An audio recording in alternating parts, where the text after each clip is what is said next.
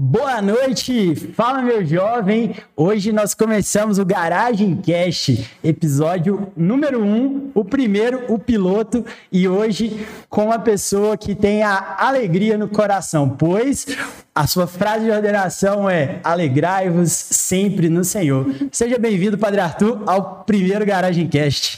Salve, salve, garageiros. Obrigado, Bruno, pela acolhida. Mais um meio que a Garagem da Oração tem de desbravar o campo evangelizador, que é muito rico. E mais um papo. E esses episódios de podcasts é uma, uma oportunidade que temos de estar mais próximo das pessoas. Então, eis-me aqui.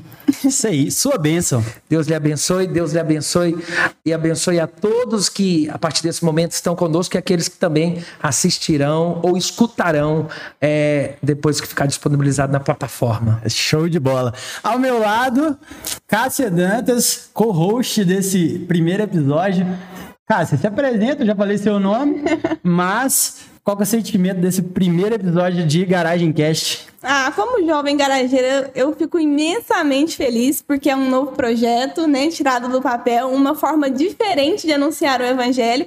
E que alegria, padre, tê-lo aqui como nosso primeiro convidado, sua bênção.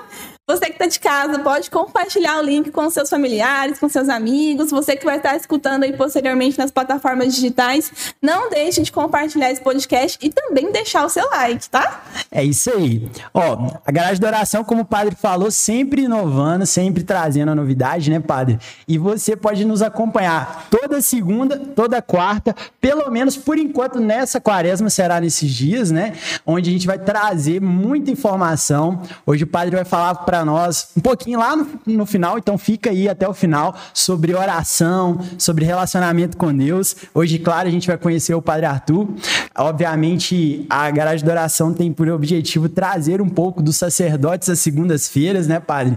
É, dia aí que o Padre normalmente tem de descanso, a gente está colocando a agenda para ele aí, né? É importante a gente esclarecer que segunda-feira não é folga de padre, porque ser padre não é profissão. Então nós não temos esse esse mimo, esse direito de folga. É dia de descanso. descanso. Não sei se vocês entendem que folga é uma coisa, descanso é outra inteiramente diferente. Show de Mas bola. a gente aproveita até os momentos de descanso para fazer isso aqui, que é a rotina, às vezes, numa paróquia, à frente de comunidades pastorais, movimentos, que loucura. Hum, talvez a gente não tenha tanto tempo. Então, olha, que perfeito. Segunda-feira é o dia que tá top, top pra gente bater papo. Show Isso de aí. bola, padre. Olha, muita gente já conhece o senhor, mas eu tenho certeza que o nosso alcance será ainda maior. Então tem muita gente que está nos ouvindo aí que não conhece.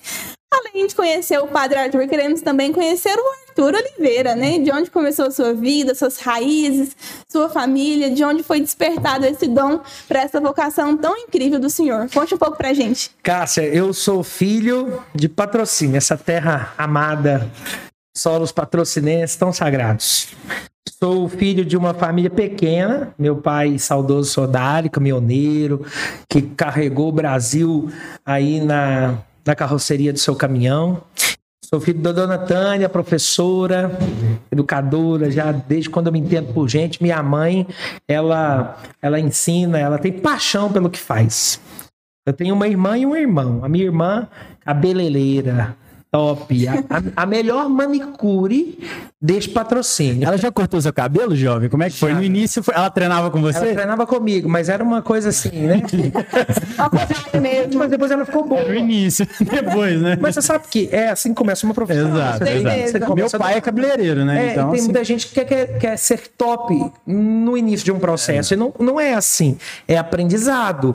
Então, cada dia, cada corte, cada unha feita é, vai se aprimorando. Mas hoje, em termos de unha e de cabelo, então aqui, minha irmã, beijo. Te Já amo. deixa a indicação aí. já ó. deixa de Sou, indicação. sou também é, irmão do Kione, que é um ótimo lanterneiro, pintor.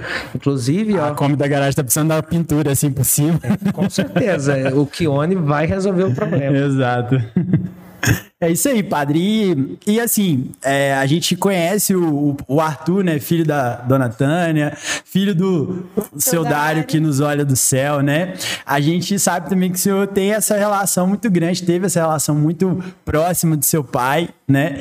E eu acho que é legal, você podia contar um pouco de como, até contando desse processo de oração, porque a gente que se conhece, né? Mas o pessoal que está nos ouvindo talvez não. É, o senhor foi meio que uma ponte de oração para o seu pai durante muitos anos, nos últimos anos, né? E conta um pouco do seu pai, como que ele serviu na sua vocação, né? Ainda no finalzinho ali da, da sua ordenação. E já conta pra gente um pouco da sua. É, como foi a escolha, como foi o discernimento para estar tá indo pro seminário, como é que você escolheu ser padre, você já nasceu com essa vontade, era outra vontade que você tinha, como que foi isso? Então, padre não cai do céu. Padre é uma construção, tá. de Deus. E Deus não escolhe as pessoas mais corretas e mais certas, porque senão eu não, não estaria aqui. Quem me conhece, o Arthur que tá do padre, é o Arthur descontraído, animado, brincalhão.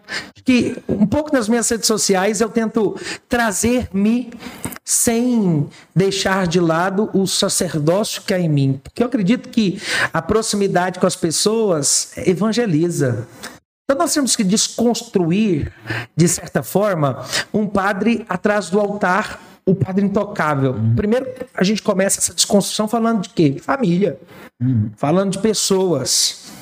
E a minha família nunca foi a família perfeita, mas sempre foi a família mais amada por mim. E desde pequeno, eu, eu tinha uns sonhos diferentes, um tanto divergentes do que eu sou hoje, porque eu gostava demais, demais de pôr fogo nas coisas. Eu, eu fui levado. Eu era um menino tímido, quem conhece a minha infância sabe disso, mas por trás da timidez há sempre um pouco de encapetamento. então, então, assim, não, mas explica pra gente esse negócio de pôr fogo. Era pôr fogo nos objetos ou nas situações? Ou nas pessoas. Olha, e nas pessoas também. Não, e nas pessoas não, cara me... Ó, a questão é, é pôr fogo em, em situações e objetos. Então, assim, não podia chegar perto de mim. Se Do espírito, é, meu pai sempre, mas meu pai sempre me falou que eu sempre fui um agitador. Uhum. Ele falava que eu nasci para ser jornalista, uhum. repórter, porque eu sempre fui muito questionador. Eu nunca fiquei na resposta simples. Eu sempre buscava algo mais profundo. Meu pai não tinha muita paciência com isso. Mas desde pequeno, é, o cheiro da fumaça aguçava. Eu ainda quero descobrir se é uma doença, porque acabou agora, graças a Deus.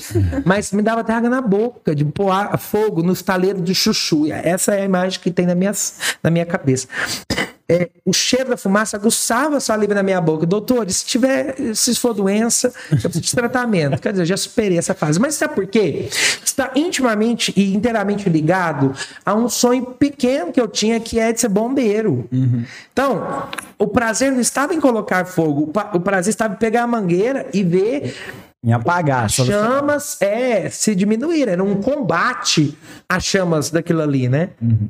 Aí eu fui crescendo, fui me envolvendo com as coisas da igreja, Fui, comecei a aprender a rezar o texto, depois eu fui para missa com a minha tia, que morava no fundo da minha casa, a tia Silvânia, que tem um papel importantíssimo na minha caminhada vocacional. Eu lembro de ir à missa quando pequena, aos domingos, quando meu pai chegava é, da estrada, arrumava a gente todos dentro do caminhão e ia na missa na matriz. Fora os domingos, a gente não ia muito à missa. Aí a minha tia, que morava no fundo da minha casa, que é uma tia do coração, inclusive, é um, essa é uma família muito próxima. Para não ter que rodear o quarteirão, a gente tinha escada, tanto de cá e de lá. Gente, Pulava o muro. Literalmente. pra que está a se a gente pode pular? Exato. Então, assim, meu pai, como meu pai viajava muito, minha mãe ficava muito sozinha comigo com a minha irmã. Então, quando aparecia um sapo na cozinha, minha mãe gritava: Irmão, irmão, irmão é o jeito que ela chama uhum. o Gilberto. E aí o Gilberto pulava a escada. O que, é que foi? Aconteceu alguma coisa? Aconteceu alguma coisa com o Dário, acidente? Não, um sapo na cozinha. Nossa, e ele ficava pé da vida. E então a gente pulava o muro literalmente. Uhum. E a de Silvana é muito religiosa, muito sábia. Inclusive, um, um abraço para a de Silvânia. ela, ela, sempre, ela sempre foi muito mariana.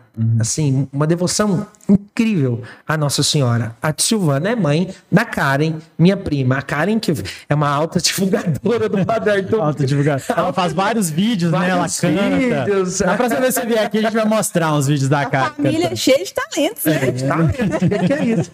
Então, ela, ela, eu sempre vi ela rezando a Bíblia e também lendo a palavra e, e, e frequentando a missa, rezando o terço. E eu, um dia eu cheguei para a de Silvana e Silvana começou a me ensinar a rezar o terço. Eu não sabia, né?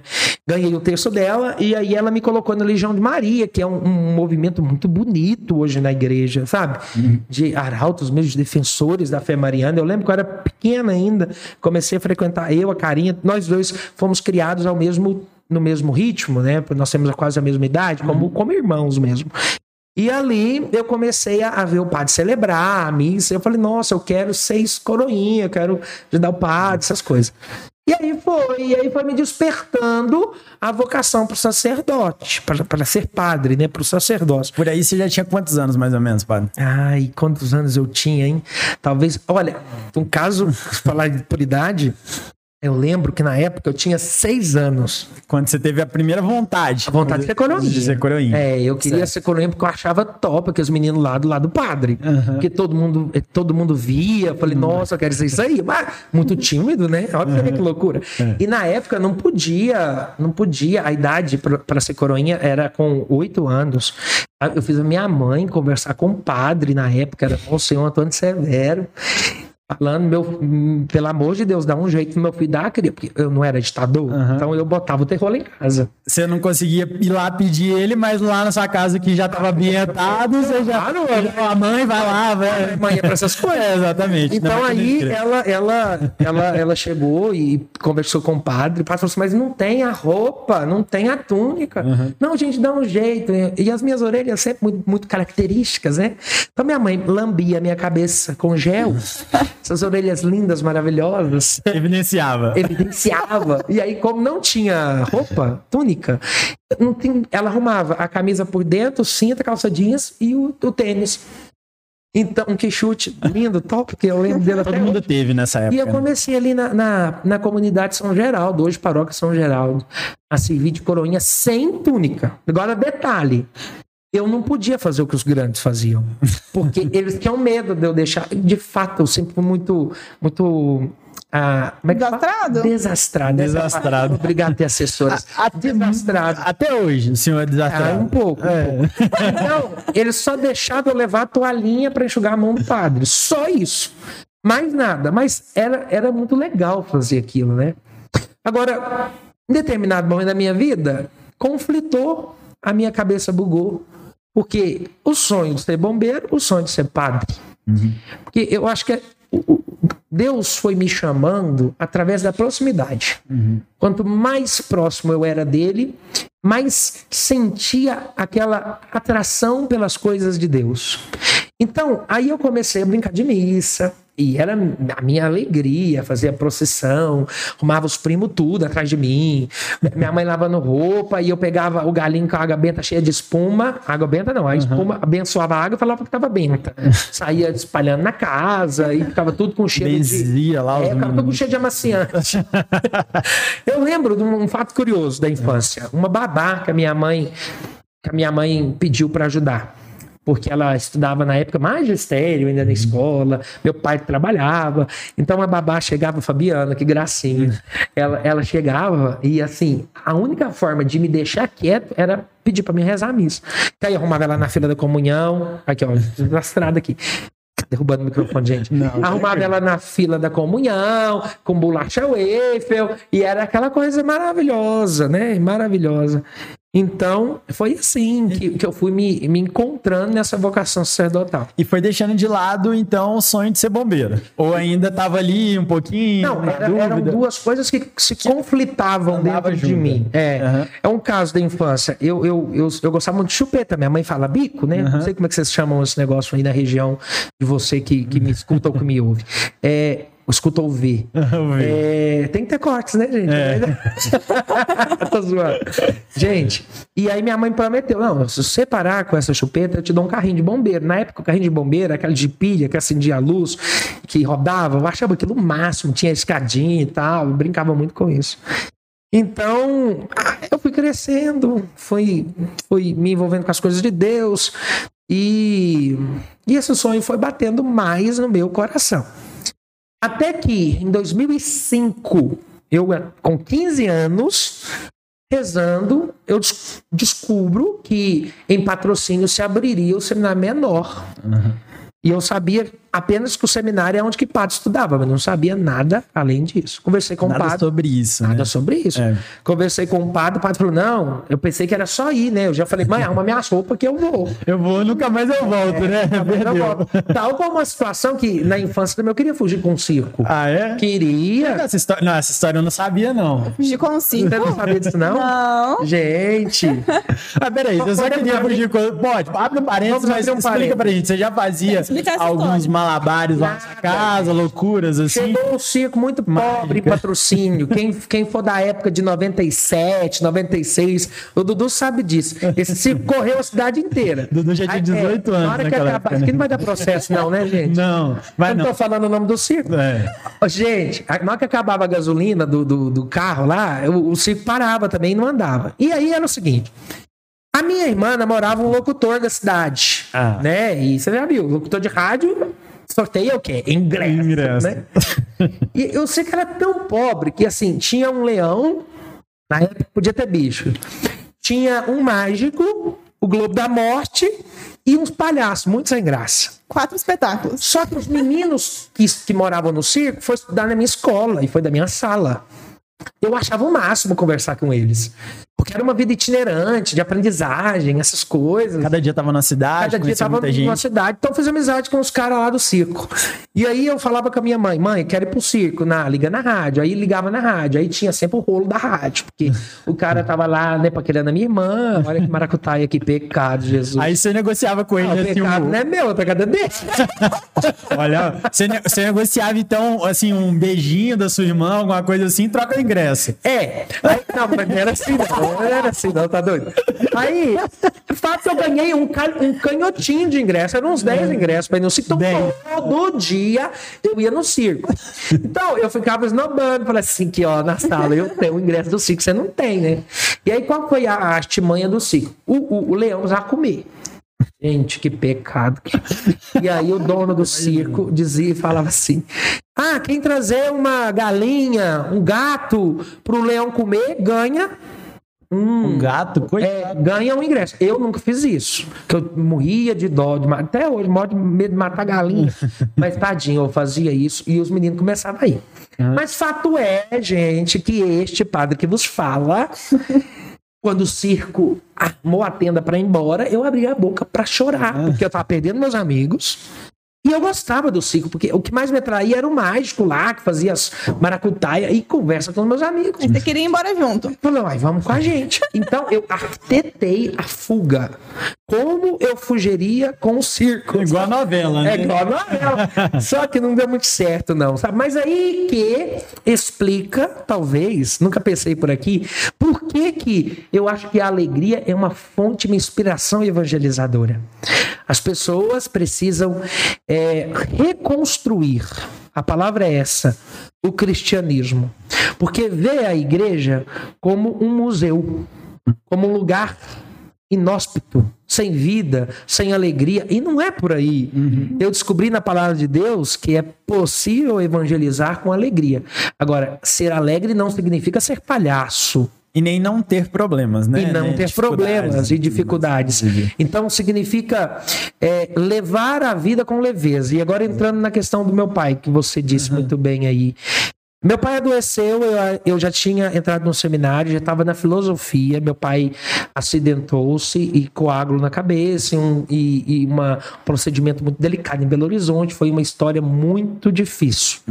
E todo dia eu rezava para Deus: Deus, o que, que o senhor está querendo? Porque eu estou aqui te seguindo, servindo, tentando discernir, porque o, o seminário não é o lugar que você entra e sai padre, é o lugar que você descobre se você nasceu para aquilo ou não, se você é chamado de fato por Deus. O que hoje a gente chama de discipulado e configuração. Achei maravilhoso o jeito hoje de tratar os dois cursos de filosofia e teologia. Exato. Discipulado. Você vai seguir Jesus e ver o que, que Jesus quer de você. A filosofia é este estágio. E a configuração, onde você vai formar agora, configurar o seu coração humano à semelhança do coração de Deus. Então, não foi fácil a minha vida no seminário. Não foi porque eu tinha os problemas em casa com, a, com toda a, a, debilidade do meu pai e a forma como ele, ele exigia de nós, né? eu, minha irmã, minha mãe.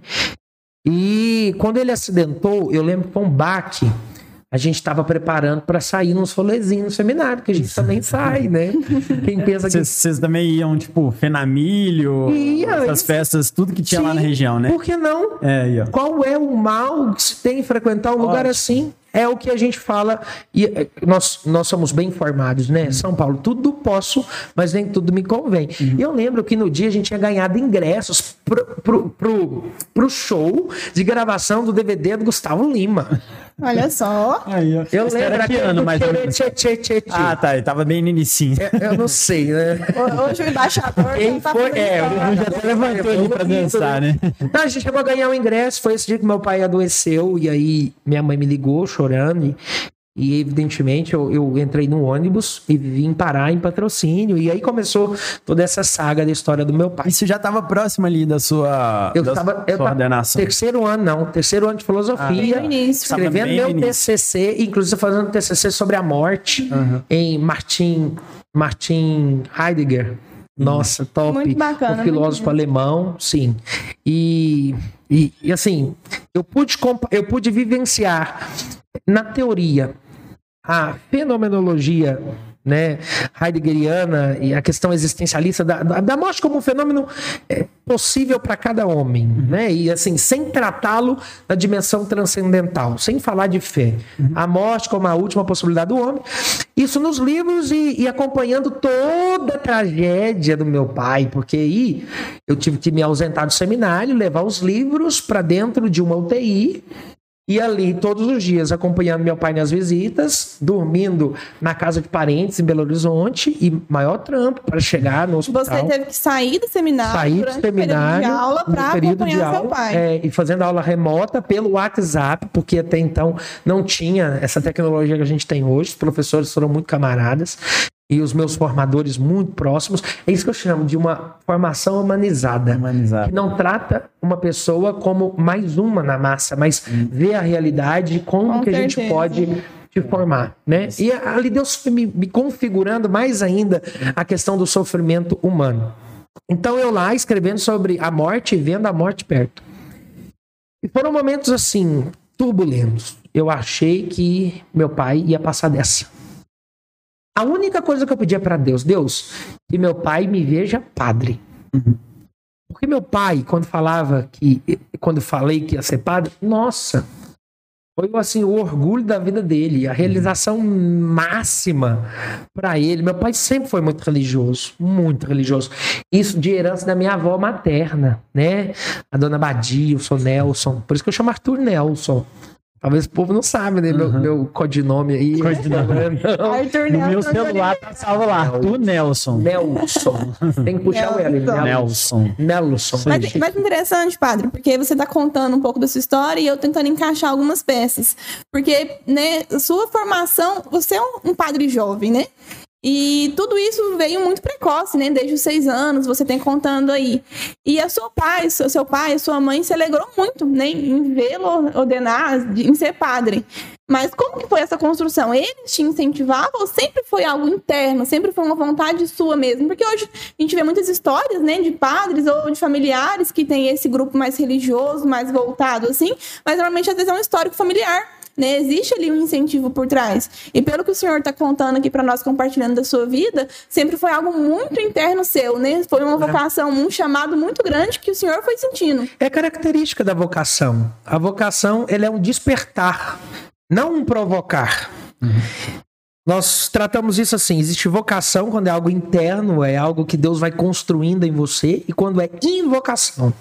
Quando o pai e mãe invoca que o filho tem que ser médico, que tem que ser bombeiro, que tem que ser engenheiro, que tem que ser um profissional, um profissional da comunicação, que tem que ser um padre. Nada daquilo que é forçado funciona. A minha turma, eu não lembro, mas nós éramos mais de 20. Ordenaram três da turma que botou os pés juntos no seminário. Não dá.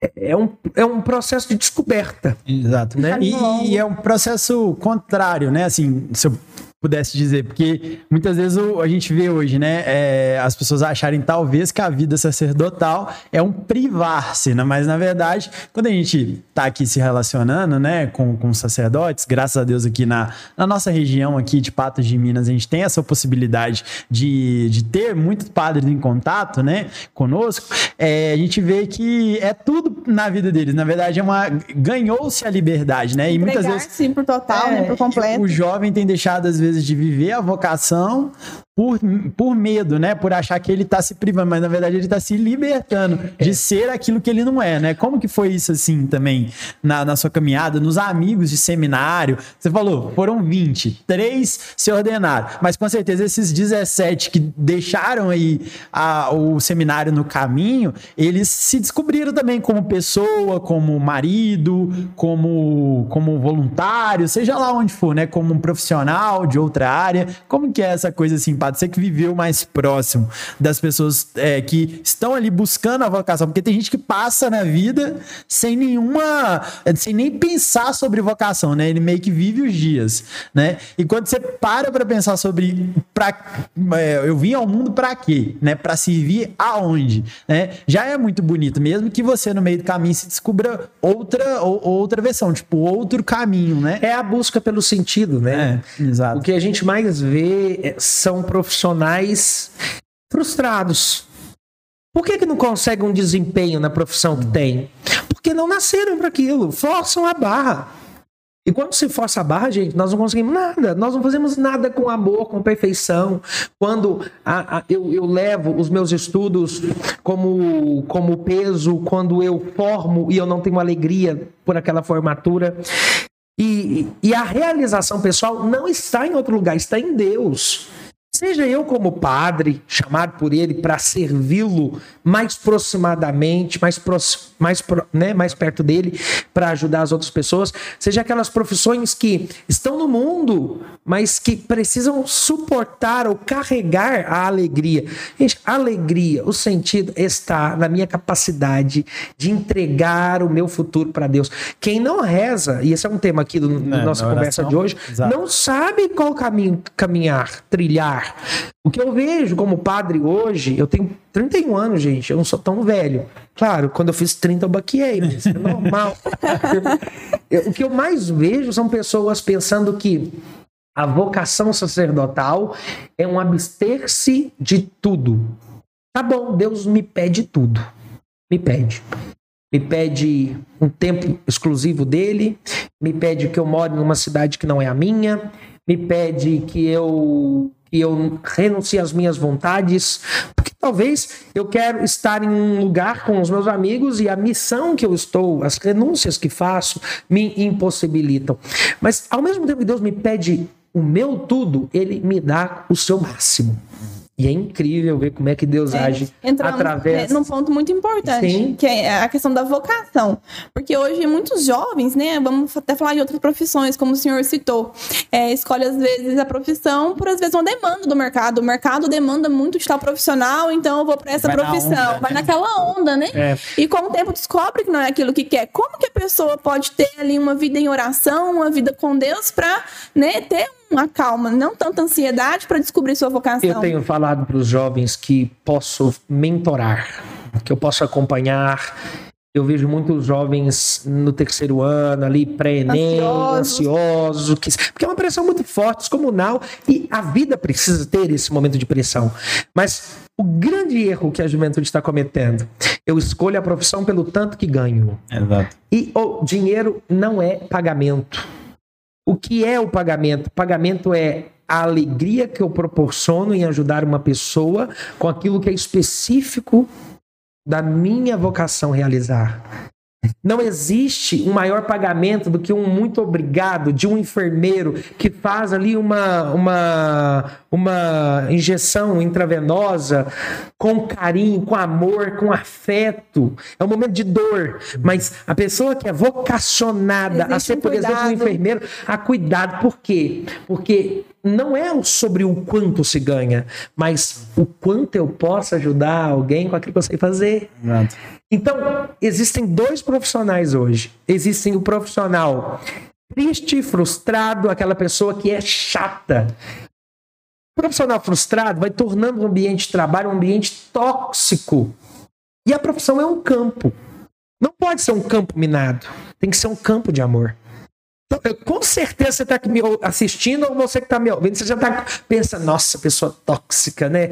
Realmente está cheio. Exato. Porque as pessoas estão esquecendo do mais importante: optar as minhas escolhas em Deus e pensar o que me fará feliz.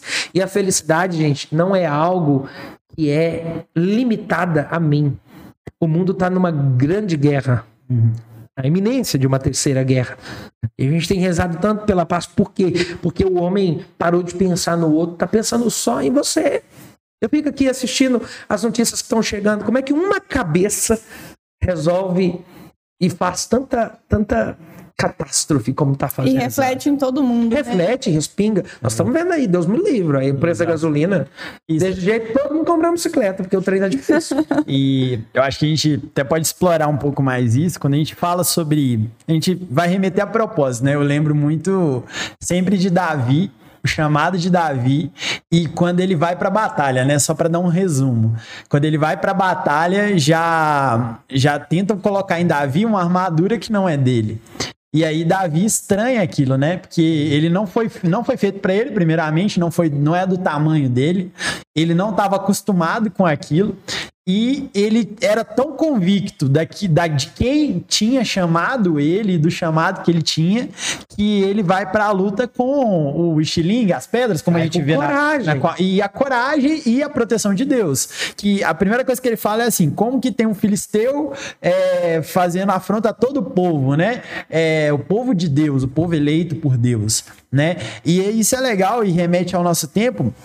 Hoje, por exemplo, eu trabalho com marketing, né? E o que mais se tem no mercado de marketing digital é as pessoas falando de dinheiro, de faturamento, de que em sete dias conseguiu tal coisa, tal coisa, tal coisa. E as pessoas vislumbradas por esse valor né, é, monetário e, e agora, vamos dizer, temporal, elas se lançam numa profissão, num mercado, que ela não tem nenhuma aptidão, não, não falo só profissional, mas até mesmo mental, de uma saúde mental, foram preparadas É, para isso, isso é sério. e se veem frustrados, porque ela começa um auto comparativo com o outro, né, com o resultado do outro, com a carteira do outro, É. e aí ela se vê frustrada Bruno. em vários caminhos, né? O dinheiro pode comprar tudo, mas não pode te dar felicidade. O dinheiro lhe traz conforto. E Deus não quer que ninguém passe fome. Deus não quer ninguém. Deus não quer ver ninguém afogando dentro de casa por um telhado mal, mal arrumado.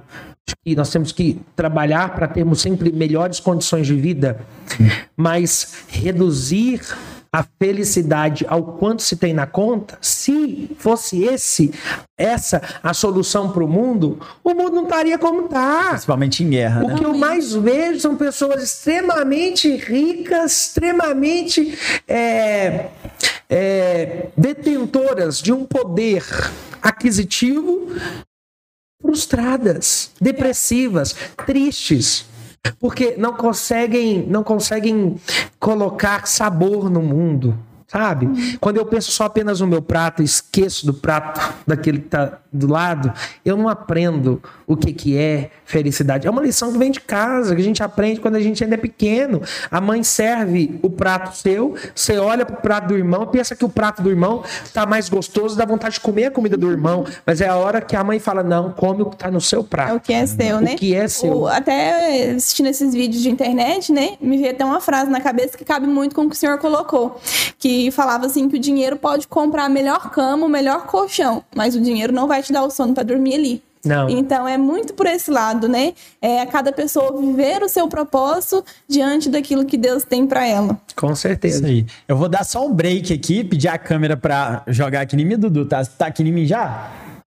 Esse é o momento comercial, tá, gente? A Garagem da Oração tem como propósito trabalhar as obras sociais da Garagem da Oração, que é a nossa mantenedora do projeto Garagem da Oração. E você que está nos assistindo, que está nos ouvindo, pode nos ajudar através né, das obras sociais da Garagem da Oração a alcançar mais pessoas, a fazer mais projetos, a rodar nossa Kombi por aí e levar é, amor, levar alimentos, levar né, afago a quem mais precisa. Então, esse programa hoje, o Garagem Cash, é uma forma disso. Então, se você tem uma empresa, está nos ouvindo, se você conhece uma empresária aí próximo de você e está nos ouvindo, você pode nos ajudar sendo um patrocinador desse programa. A partir das próximas edições, a gente já vai estar recebendo patrocinadores e você pode nos, nos contactar através do Instagram da Garagem de Oração. Manda um direct lá pra gente. Fala que você tem interesse. Se o empresário que você conhece é empresa que você conhece aí, é, a pessoa talvez não tem, não usa Instagram, seja esse canal de aproximar, de conectar, entre em contato com um de nós da nossa equipe, que a gente vai estar tá, né, é, recebendo com muito carinho a sua oferta, tá? Você pode estar tá ajudando a Garagem de Oração. Após esse programa, uns minutinhos, algumas horas, o programa já vai direto para o Spotify. Você pode ouvir, ouvir novamente, compartilhar, principalmente, que é muito importante, salvar a, o canal da Garagem de Oração também no Spotify, lá na sua lista de preferidos, para que a gente cada vez mais chegue a mais pessoas, tá? Então, nos ajude. E eu vou dar só um break aqui, padre, porque se eu falo, se eu for para Monte Carmelo, né? Depois a gente vai falar um pouco de Monte Carmelo. Você fez história aqui em patrocínio. O Dudu Dudu trouxe um jornal aqui, ó, pra gente, né? E a gente quer esclarecer o um negócio aqui, né, Dudu? Resolver esse negócio aqui, ó. Porque tá uma matéria aqui e a gente não, não, concordou muito com isso, não. Foi uma muito rápido. Forte, manchete né? forte, né? manchete, o, o povo de patrocínio quer saber, né? O povo, o povo clama por essa resposta, né? Ai, meu Deus. Cadê o, o, o, o nosso câmera malvadão ali, ó? É, Malvadão é um menino do bem, tá, gente? Ele vai dar um close aqui no jornal. Ó. Tem uma matéria aqui que disse assim, ó, Padre Arthur disse adeus patrocínio. Padre, essa é uma matéria sensacionalista. Ó, tá dando close aí, tá legal? Tá dando pra ver? Ah, e ainda colocar uma foto bem incisiva, Padre. O que, que você achou dessa matéria aqui? Vou defender. Já voltou? Você. Não, você, você abandonou a gente ou não? Primeiro que eu não sei dessa matéria, estou recebendo agora, mas eu quero, eu quero defender o redator da matéria. Que isso chama estratégia de redação de texto. Redação publicitária. Claro, o uhum. título tem que ser chamativo para as pessoas. Não morri, estou vivo. Bem o adeus patrocínio, mas na verdade foi eu que escrevi essa frase nas minhas redes sociais. Ah, entendi. Adeus por quê? Não um adeus despedida, um adeus nunca mais. Um adeus porque o tempo que eu estive aqui foi dedicado a Deus e, e é por Deus que eu fui enviado para Monte Carmelo, inclusive uma paróquia maravilhosa. É para você, tá presente ah, obrigado, do olha, guardar lá. Muito obrigado, Jornal Gazeta. De, muito obrigado, Jornal Gazeta de patrocínio pela homenagem. É amei, amei, parabéns.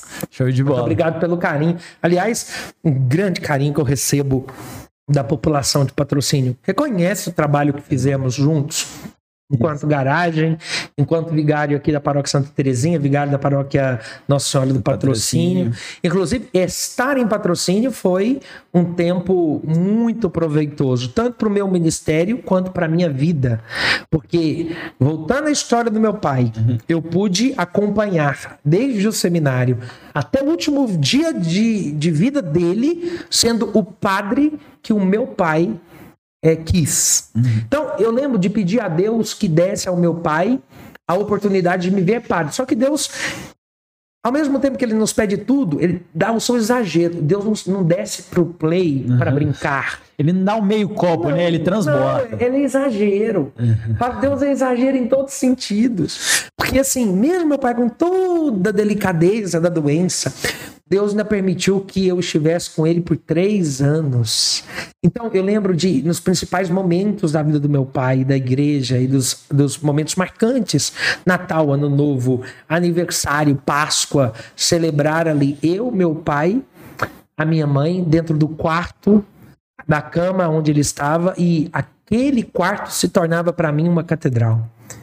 Aquele altar era extensivo à cama do meu pai e o jeito como ele olhava para a Eucaristia.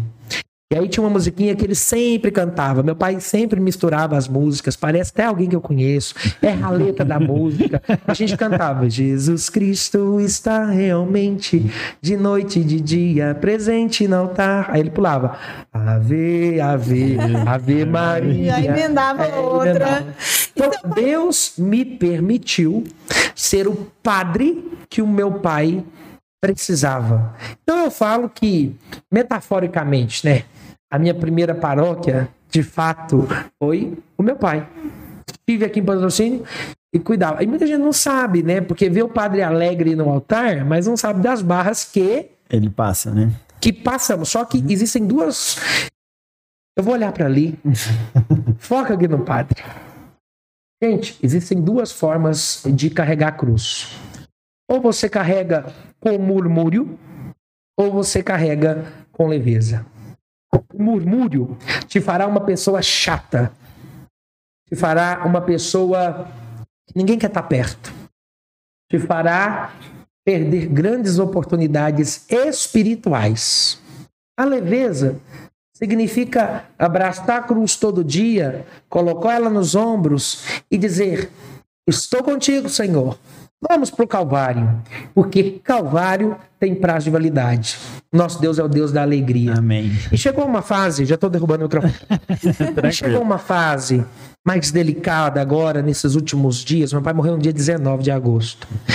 Que meu pai estava pedindo para ir para o céu. Meu pai falava da vida eterna com uma tranquilidade, com uma leveza e com um espírito de decisão que queria ir para o céu, que eu, eu, sacerdote, formado em teologia e filosofia, era catequizado por ele. Eu vou para o céu dia tal, na hora tal. Ainda eu brincava com meu pai, meu pai, então espera nós te dar o café, porque vai que o senhor chega na fila do purgatório, ainda tem o purgatório. Eu assim, que é isso? Eu vou pro céu direto. E realmente, o purgatório do meu Uma pai foi. certeza muito grande. O purgatório do meu pai foi aquela cama tantos anos. Foi na terra, né? Mas eu nunca imaginei, meu pai, assim, ele tinha um problema de saúde, ele não andava e a cabeça era um pouquinho confusa nos últimos, nos últimos tempos. Mas o resto, ele era um coco. Falei, mãe, nós vamos morrer tudo mesmo, meu pai. E aí ele vai ficar ainda, né? Pra contar a história. Só que ele começou a marcar muito essa questão da data de morrer e tal. Eu sempre levava isso com leveza e aproveitava a oportunidade para falar da morte. Eu sou sacerdote e uma das funções de um padre, uma missão mais linda que eu vejo é visitar os doentes, levar o conforto da unção dos enfermos e preparar as pessoas para morrer. Uhum. E esse é um momento muito delicado, é um momento muito especial quando eu e o enfermo estamos sozinhos. Quando eu visito uma casa, peço para todo mundo sair, porque é um momento de confissão, de orientação. A pergunta que eu faço é: você está preparado para morrer? Você tem medo da morte? E absolutamente, na maioria das vezes, eu tenho escutado: eu não quero morrer, padre. E aí a função do padre é descomplicar esse caminho.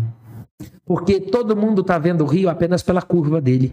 Ninguém está vendo aonde que o rio chegará. O rio chega ao mar. E quando a gente só olha na curva, nós só vamos entulho, pau quebrado, sujeira. Mas nós precisamos ter esse olhar além. E isso foi meu pai que me ensinou. É. Porque ele falava, eu vou pro céu, eu vou pro céu, eu vou pro céu. Eu falei assim, eu tenho certeza que o senhor vai, mas espera mais um pouquinho, porque a gente é egoísta. Nós não estamos preparados para perder ninguém, não. E, e, e, padre, deixa eu só dar um, uma- fazer uma pergunta, porque isso tem me surgido muito assim, batendo papo com as pessoas que vivem na igreja, os catequistas, aqui na, na nossa região a gente chama os tios, né, de encontro de jovens. É, a gente viveu e ainda vive uma pandemia. Obviamente, é, graças à ciência, graças né, a Deus, a gente tem a oportunidade de já estarmos vacinados, a, a grande maioria, né? E muita gente perdeu entes queridos, né? É, às vezes as pessoas dizem assim, ah, eu não esperava. E realmente a morte, ela não vem avisada, né? Ela não vem com. Igual o seu pai, por exemplo. Ele colocava uma data, mas é, ele colocava a data dele, mas sim. só Deus sabia. Com certeza. E, e, tem até um caso legal que ele morreu no dia de São José. É. Depois você vai explicar um pouco mais da sua devoção. Ok. Mas, é, é, é, claro, a gente não pensa aqui nos recortes, né? Mas se você pudesse dizer hoje para as pessoas que nos ouvem, né? Principalmente o jovem que se distanciou da igreja, que se afastou, a, aquela família que hoje talvez culpa a Deus, mas está dando a oportunidade de ouvir esse podcast aqui e de ver, né? É, para aqueles que perderam, né, que perdem todos os dias, né, alguém que ama mais próximo, é, e para o senhor que viveu esse, essa fase de estudar sobre a morte, de viver ela, né, né próxima de você no, nos últimos tempos, nos últimos tempos, é, qual o recado, né, para essas pessoas que ficam para continuar, né? Qual que seria o fator motivador? A gente falou de propósito, a gente falou de missão, né? E Deus particular, é, de uma forma particular, chama cada um né? Ele tem uma missão para cada pessoa, né? E claro que as outras pessoas nos complementam, mas para quem fica, para quem ficou, né? Para quem luta todos os dias, qual que é a mensagem, né? De esperança que a gente dá sobre a morte, né? Porque é, muitos, é, como Paulo dizia que a morte era um prêmio, né? Com certeza, eu corro para isso. Isso, exatamente. E que, como, que, que frase você daria assim para as pessoas se elas pudessem ouvir em 30 segundos, né? Sobre essa essa esperança em Deus, né? A em, rápido. Não, vai, é, que ela não vai poder nem pensar, né? Como assim? Não, tô uma catequese aqui sobre Explica aí agora pra gente. Pode falar, tô brincando. É quase 30 segundos de defesa do BBB. 30, segundos, 30 segundos, não, não se delongue. Primeiro que nós temos que corrigir vocábulos. É, nós estamos lidando com a morte como algo como se fosse uma grande inimiga nossa e ela nunca foi, nunca será. Primeiro que a gente não perde aquilo que não é nosso. A sua mãe não é sua, o meu pai não é meu. Nós somos de Deus e pertencemos a Ele. Uhum. Quando a gente descomplica a morte, nós veremos ela como uma passagem que nos conduz a uma vida extremamente melhor, extremamente feliz, longe da dor e do sofrimento. Agora, é claro que nós somos egoístas. E é o egoísmo que tem feito muitas pessoas chorarem. Isso dói quando a gente ouve. Eu estou chorando a morte do meu pai, eu estou chorando a mim. Porque perdi, fiquei sem o meu pai. Não é meu, é de Deus. E aqui nós somos como colaboradores, cooperadores da graça. Então, passar pelo luto é sempre muito dificultoso quando temos a morte como algo triste, ruim, como fim. Eu fico pensando, como é que um ateu consegue explicar sentido? Porque uma coisa é você explicar coisas. Uma coisa é falar que esse copo é feito de vidro, ele está com água, falar que é a fórmula química da água. Isso aqui um ateu falará bem. Outra é atribuir o sentido a isso. Existe alguém que está por trás do copo, existe alguém que o fabricou, e esse alguém que fabricou tem uma história. Entendeu? Nós precisamos ver a morte além do que ela representa. É claro que nós vamos chorar. É claro que nós vamos nos entristecer. É claro que nós vamos ficar para baixo. Mas meu pai me ensinou a reconciliar com o nosso fim. Sim.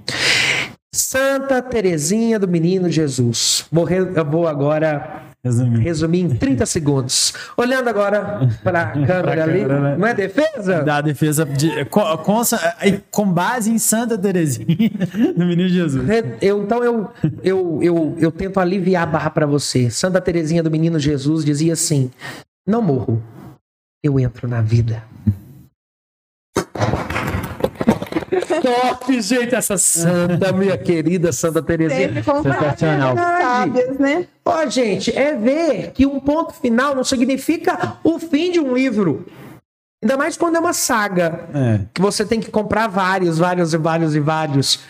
É, eu acredito que a morte é uma pontuação que Deus colocou na nossa vida. É. Agora, é claro que, na perspectiva cristã, não se tem nenhuma possibilidade de comunicar com quem morreu. E as pessoas que choram a si mesmas, olha, e aqui começa a ficar conflituoso. Porque nós trazemos correntes e conhecemos correntes por aí que tratam a morte como algo ruim, alheio à vida, e quando não é. Então, a gente vai tentar buscar respostas para ela. E aí, uma, um, um, momento de me reconciliar com a minha dor, com o meu luto, com o meu choro, é acreditar nessa possível comunicação, que é extremamente vetada, quer nas Sagradas Escrituras, quer pelo próprio Jesus. Eu vou para o Pai. E quando estiver ido para o Pai, eu voltarei e vos levarei comigo. Qual que é a dificuldade de entender o que Jesus tem falado? A fim de que onde eu estiver, vós estejais também. Qual é a dificuldade de você entender que uma pessoa ela tem como promessa a eternidade? É claro que promessa. Deus quer que todo mundo se salve. Agora, cabe ao homem decidir-se por essa salvação. É diferente. Não é porque vai ser assim que vai acontecer comigo. Por isso que nós temos as nossas consequências, as nossas atitudes, as nossas ações. É, não, o céu não é uma conquista, porque é graça. Eu não consigo o céu. Tem gente que fala assim: ah, faz isso, você está construindo a sua casa no céu. Tá nada, tá fazendo mais que a sua obrigação. Você não pode comprar o amor. Não se né? compra. É, é gratuito, é dom. Agora, é claro que as pessoas que morrem, aí é que a gente está entrando em doutrina já, né? As pessoas que morrem é, em pecados é, não mortais, que aí sim entra num campo aqui teológico, mas eu acho que a nossa conversa é tentar descomplicar um pouco. Eu vou uhum. falar. As pessoas que morrem com algumas imperfeições na alma, que precisam ainda de, de, de purificação, aí vem o purgatório, e daqui aqui é diferente. Uma coisa é eu tentar buscar em caminhos errados, eu comunicar com quem morreu, Ô, fulano, fala comigo. Chama o Chico. Uhum. Né? Outra coisa é eu rezar a Deus pedindo na intenção da pessoa que morreu. Eu falo que o melhor presente não é a flor que você compra para levar para o túmulo. Não é ficar guardando a sopa de quem morreu dentro de um guarda-roupa, cheirando amor, porque eu não consigo. Todo respeito à dor de quem perdeu. Mas o melhor presente é, são as nossas orações que fazemos por aqueles que morreram. A morte pode nos retirar tudo, mas nunca retirará do nosso coração a pessoa que se foi. A morte não mata o coração. Quer ser eternamente lembrado? Tente entrar no coração de alguém. E você não morrerá jamais. Perfeito. Que missão. Nossa. Muito forte. Alô, Alex, editor, Mas... que o nosso editor de vídeo, né? Já corta essa parte já corta, importante, né? Vai lá. Mas é, falando em oração, né? Agora você entrou num ponto muito importante, que inclusive é o nosso tema. Você já comentou da sua história, da sua trajetória, até mesmo né, da história aí com seu pai, dos últimos anos de vida ao lado dele, mas também patrocínio, né? Logo com a sua ordenação, você já começou aí com a oportunidade de acompanhar bem de perto, desde o início, o projeto Garagem da Oração e também de ser o diretor espiritual. Né? Não é à toa que o nome Garagem de Oração, o primeiro episódio do Garagem Cast traz esse assunto oração como uma forma de comunicar, né? de se relacionar com Deus e também de levar umas formas diferentes do, dos jovens, né? Do, das pessoas que a gente consegue alcançar hoje em, em orar, né? em estar mais próximo de Deus. Vamos falar um pouquinho disso agora. Né? É, como Tem vinheta? Para assuntos novos? Não, tem ainda não. não né? Direto, direto. Tela, assim, a oração. oração. Momento oração, aí entra. Momento oração. Isso. Como que foi essa partilha, nesses né, anos que o senhor viveu mais de perto com os jovens garageiros, ser diretor espiritual, pensar em novos projetos e também de levar formas diferentes de orar, né? Como que as pessoas têm aprendido isso? Eu sou um padre jovem. E se você discordar, você tá pecando. Ah. Eu sou um padre jovem. E eu trago no meu coração os sonhos de uma igreja jovem para os jovens. Aquilo que São João Paulo II tão, tão bem é, semeou. Descomplicar a igreja.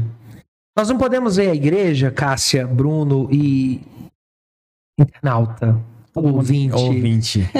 como um, um, um museu, como algo ligado a uma devoção da vovó, do vovô. A igreja é esposa de Cristo e ela é fábrica de santidade. Então, quando seminarista, quando adolescente, quando jovem, eu ia à missa e não me sentia inteiramente ali. E eu rezava, e a gente sempre reza pelos sacerdotes, porque cada sacerdote evangeliza da sua maneira, da sua forma. A graça de Deus age apesar das nossas dificuldades, misérias, limitações. Age na nossa fraqueza. Age através na palavra de Deus, da né? nossa fraqueza. É. Então, quando eu chegava na missa, eu falava, vontade de ir embora. Ai, que canseira. Ai, mãe, que... falta muito tempo para acabar. Mãe, falta muito tempo para acabar. Então eu, eu ficava pensando na missa, não sei se isso é certo, mas eu ficava na missa pensando assim: o dia que eu for padre, quando eu for falar desse evangelho, eu vou tentar falar de um outro jeito. E eu ficava, enquanto o padre fazia homilia, fazendo a minha. eu fazia as minhas. Você ficar corrigindo. Não é corrigindo o padre, mas é pensando assim: o que, que eu poderia falar para mim mesmo deste evangelho? Olha que legal. Então, eu tenho como padre duas grandes missões e dois, duas grandes prioridades. Eu sou padre de todo mundo. Eu sou padre da velhinha, da criança, do jovem e do adulto. Mas eu ainda sou jovem, padre, tô, eu tô aprendendo muita coisa, sabe? Eu não tô preparado. Eu, eu, eu erro, eu acerto, eu me reconstruo, eu busco novas alternativas eu, eu tenho duas prioridades. Primeiro, o jovem, porque primeiro eu preciso mostrar para eles que a igreja não é uma peça de museu e não cheira mofo. Ela tem que ter o cheiro dele. E quando eu vi a proposta da garagem da oração, eu me identifiquei de, de cara, porque realmente descomplica a igreja. É algo novo, é algo que a gente tenta levar. A princípio era para os jovens, mas os jovens atraem todos, é, né? Exatamente. E então eu abracei a causa e a gente fez o barulho que fizemos e vamos fazer mais, mais ainda. ainda. Porque é alegria e ousadia. São dois duas coisas, duas palavras que é quase lema de vida. Uhum. Meu lema é alegrai-vos sempre no Senhor, mas é uma alegria com ousadia. Quem escreveu isso foi Paulo, preso uhum. na prisão, talvez em Éfeso. A gente não sabe onde ele estava ao certo, mas sofrendo grandes correções e torturas. É ousado, né? Ousado. Animar uma comunidade sofrendo. Engraçado, e Deus pareceu pesar com sua mão no sofrimento. Toda essa história em, em casa que a gente passa. Tinha dia de casa que eu chegava para rezar a missa extremamente cansado de pegar meu pai, de pôr na, de pôr na cadeira, de, de levar para o banho, de, de, de, de, ver minha mãe também sofrendo, de minha irmã. Eu não tinha motivação nenhuma para subir, mas eu, eu olhava para a cruz e falava, vamos lá, porque o pessoal não pode sentir que um padre também cansa. Uhum, mas nós nos cansamos, nós somos humanos. Então, vi na garagem da oração uma, uma, uma rede é sempre uma rede, um padre é sempre um pescador. Para pescar aquelas aqueles peixes mais distantes e mais rebeldes. A gente vai lá na casa é, da pessoa, na né? Na casa é. da pessoa. E a gente é dinâmica. É algo gera uma proximidade. Gera proximidade. Então, ou você traz a igreja para os meios de comunicação, e é um dos pilares nosso é esse, a gente vai perder muito já, porque hoje no celular, gente, tanto conteúdo que tem, riquíssimo. Eu fico vendo TikTok, agora é uma nova ferramenta que eu estou Você já tem TikTok, padre? Claro, eu tenho TikTok. Pode Você subir. tem TikTok? Arroba padre Arthur Oliveira. Mas o meu TikTok não é dessas dancinhas aí.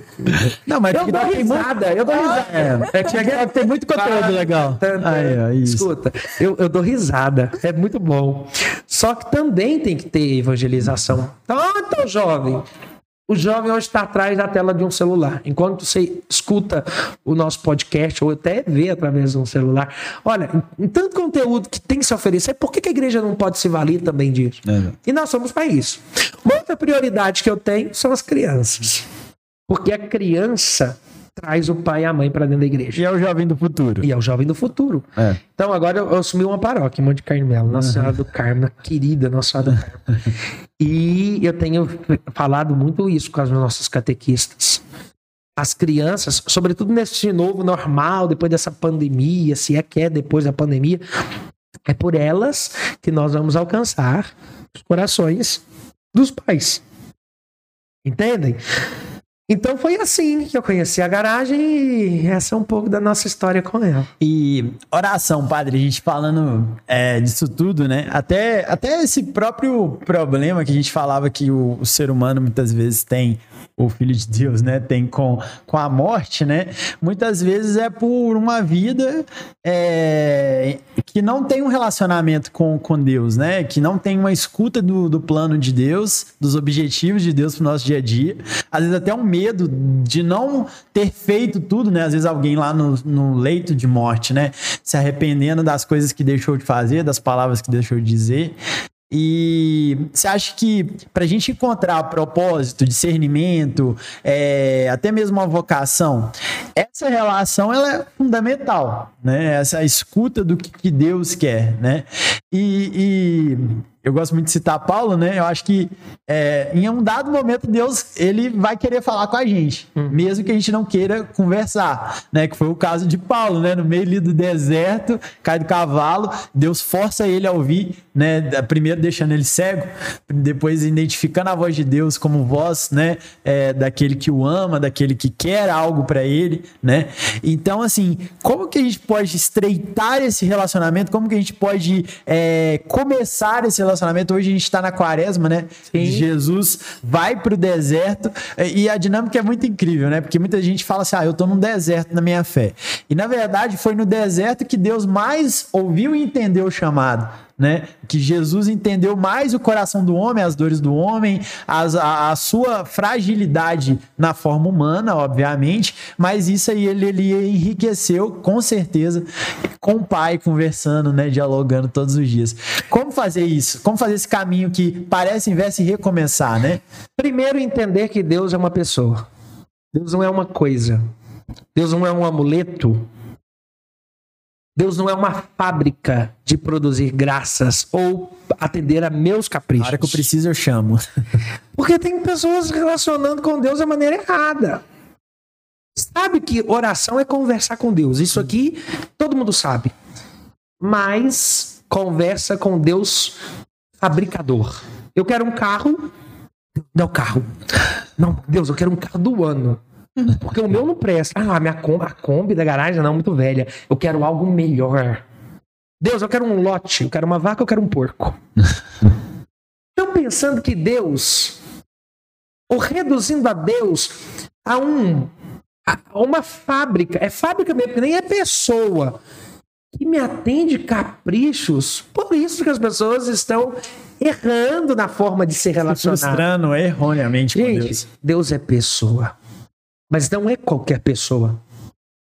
Ela é uma pessoa que mais nos conhece, que sabe olhar do alto aquilo que é bom e aquilo que não é. Porque a nossa visão, jovens, da vida que temos é uma visão linear. Nós conseguimos olhar para frente e no máximo para trás. É como se olhássemos num horizonte. Quando estamos na margem da praia, nós conseguimos identificar a linha exata aonde o mar acaba. É dessa forma como nós estamos vendo a vida. E é dessa forma que a gente está se relacionando com Deus fabricador. Eu tenho pedido coisas para Ele neste espaço curto entre a margem e o fim da minha visão, onde eu penso que isso é vida. Então eu quero ocupar esse breve, esses breves metros ou milhas com presenças, com coisas, com presentes. E Deus tem visto que tem gente pedindo um barquinho, mas precisa de um Titanic. E tem gente pedindo Titanic enquanto precisa de boia. Por que, que as pessoas não rezam? Porque as pessoas estão se auto-sabotando. Uhum. Ah, não rezo não, se Deus não faz o que eu quero. É claro que ele não vai fazer. Se ele é uma pessoa que enxerga do alto, porque o, o campo de visão de Deus é diferente do nosso, porque ele não está da margem, ele está dos céus. E quando você olha lá de cima, você vê tudo. Você vê aquilo que vai ser importante nesta sua miragem, mas o que, que vai ser importante depois. Orar significa relacionar-se. Orar é relação. E é uma relação que precisa estar atenta ao seguinte quesito: Deus não vai fazer capricho de ninguém. Porque o capricho, ele é perigoso. Quando eu tenho um capricho pensando só na minha vontade, eu posso eu posso errar. É igual uma criança que pede, uma criança de 5 anos que pede um patinete pro pai.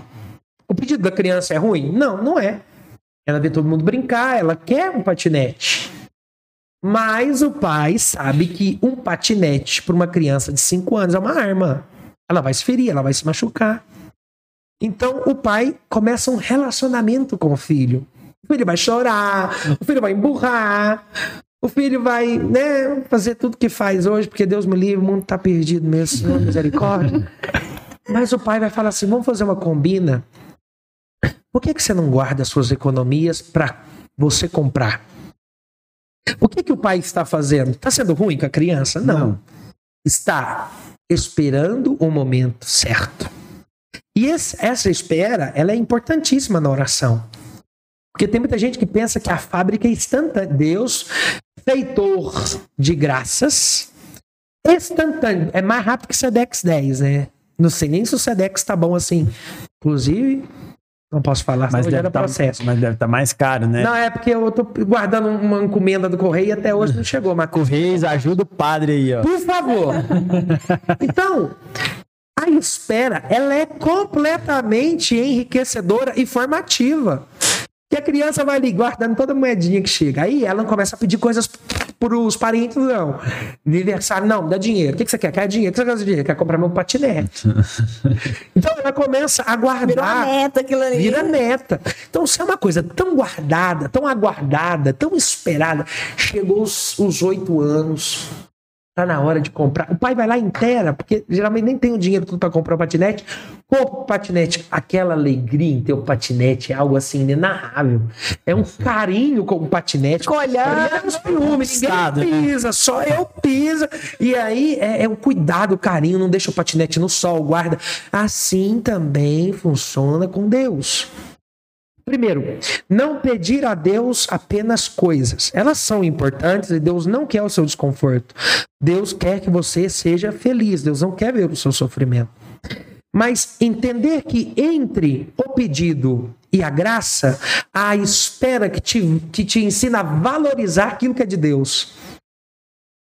Aquela passagem do Evangelho dos dez leprosos que aproxima de Jesus e pede: cura, cura, Jesus. Nós estamos com lepra. A lepra é uma doença contagiosa, hoje hanseníase, que a gente conhece, né?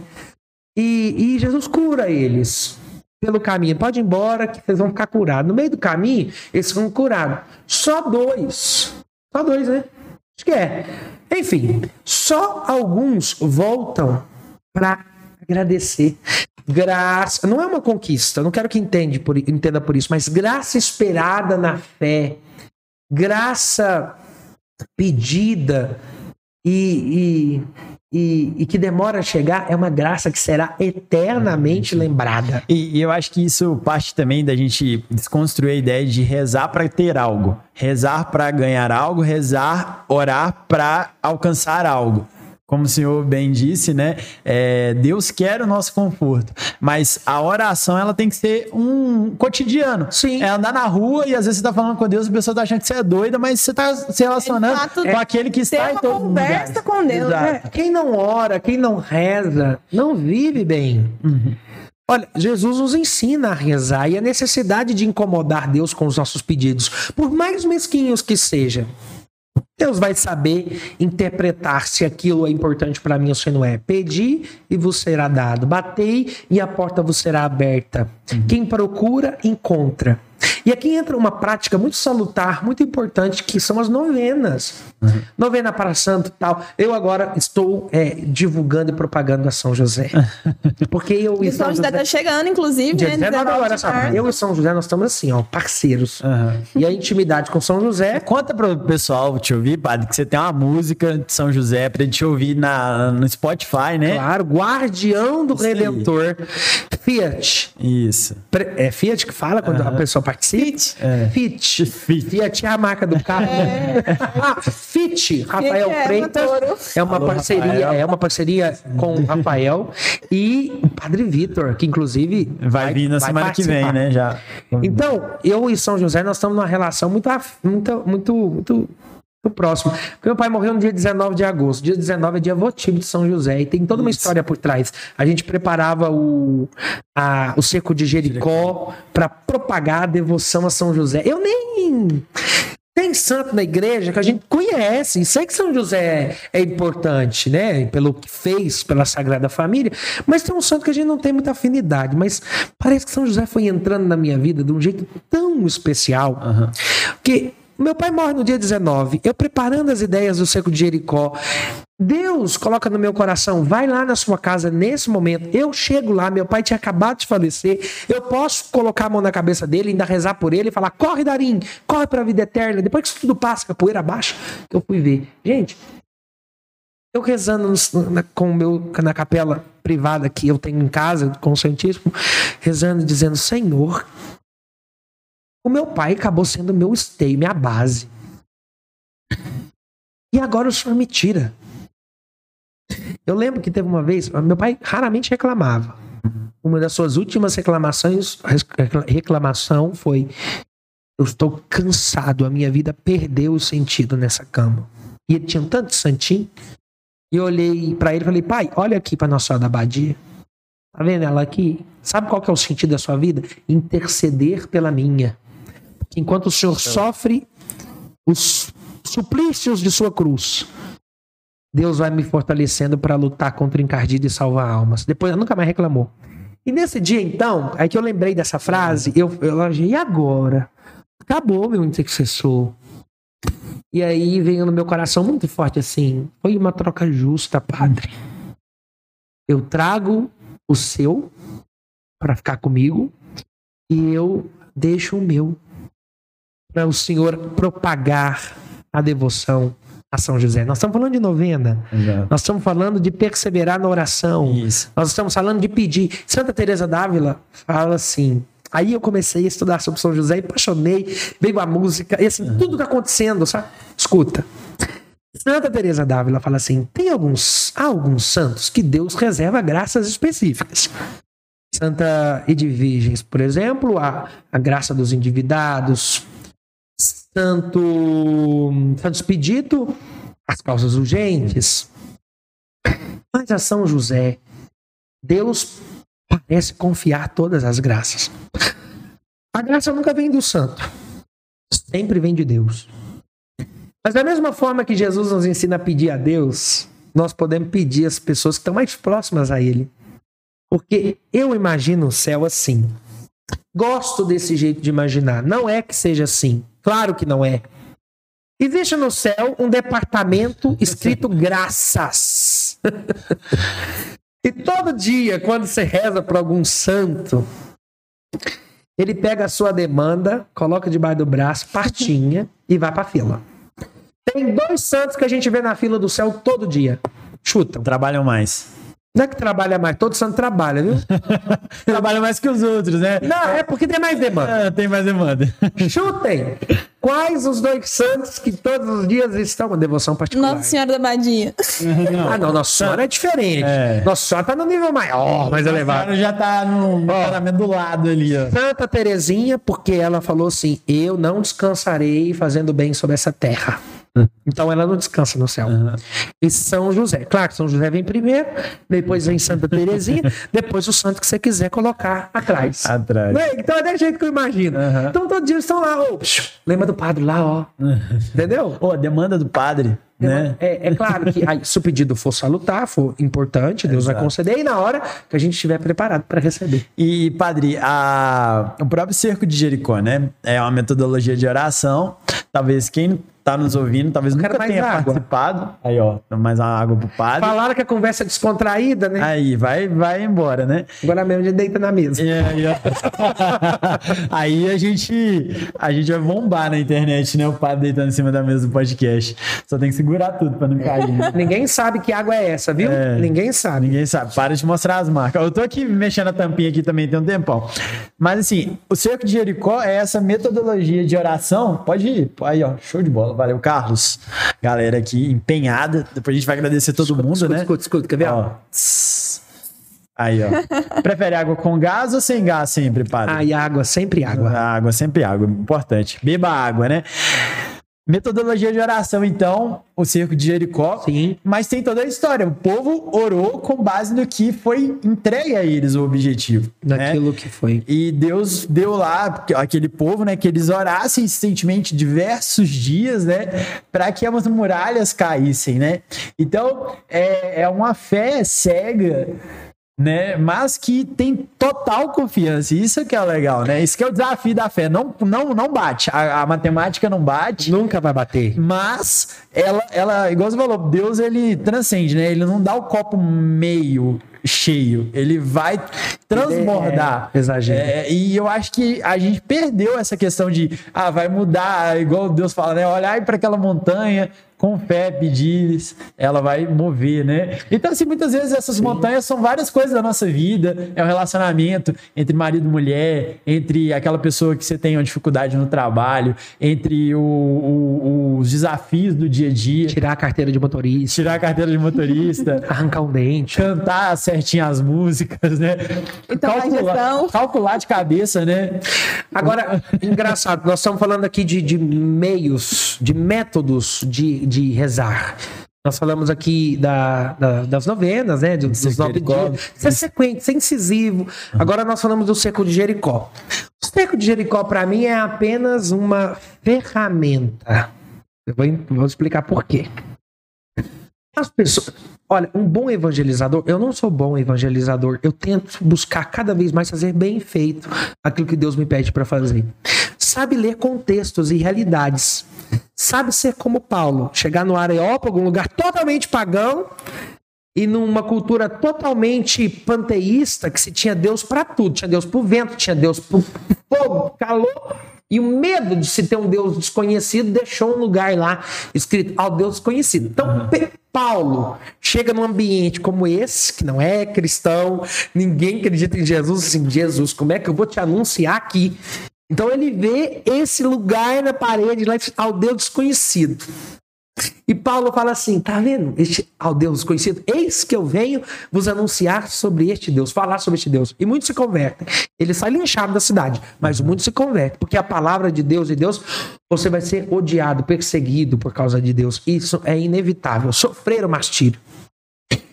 O cerco de Jericó é uma metodologia, uma ferramenta de oração porque qual é o contexto que nós estamos vivendo? O povo tem uma, uma, uma, uma representatividade ou uma consciência mágica de como as coisas acontecem.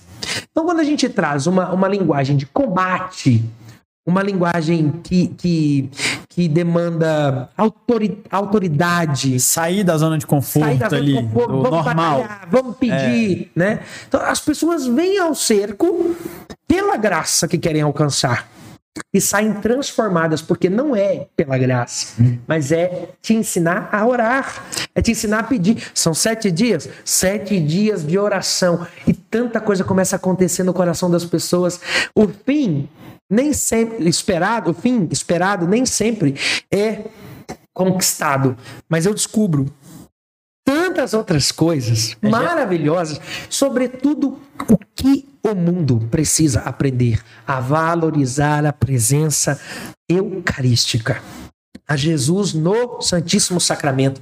Gente, há poder tão bonito, tão sobrenatural. O padre sente quando eu ando com o Santíssimo, as pessoas amando Jesus, adorando Jesus, trazendo Jesus para Chama mais atenção, próximo. forma, né? Nós temos todas as ferramentas e temos o Deus presente, porque não é uma representação, um teatro, é Deus.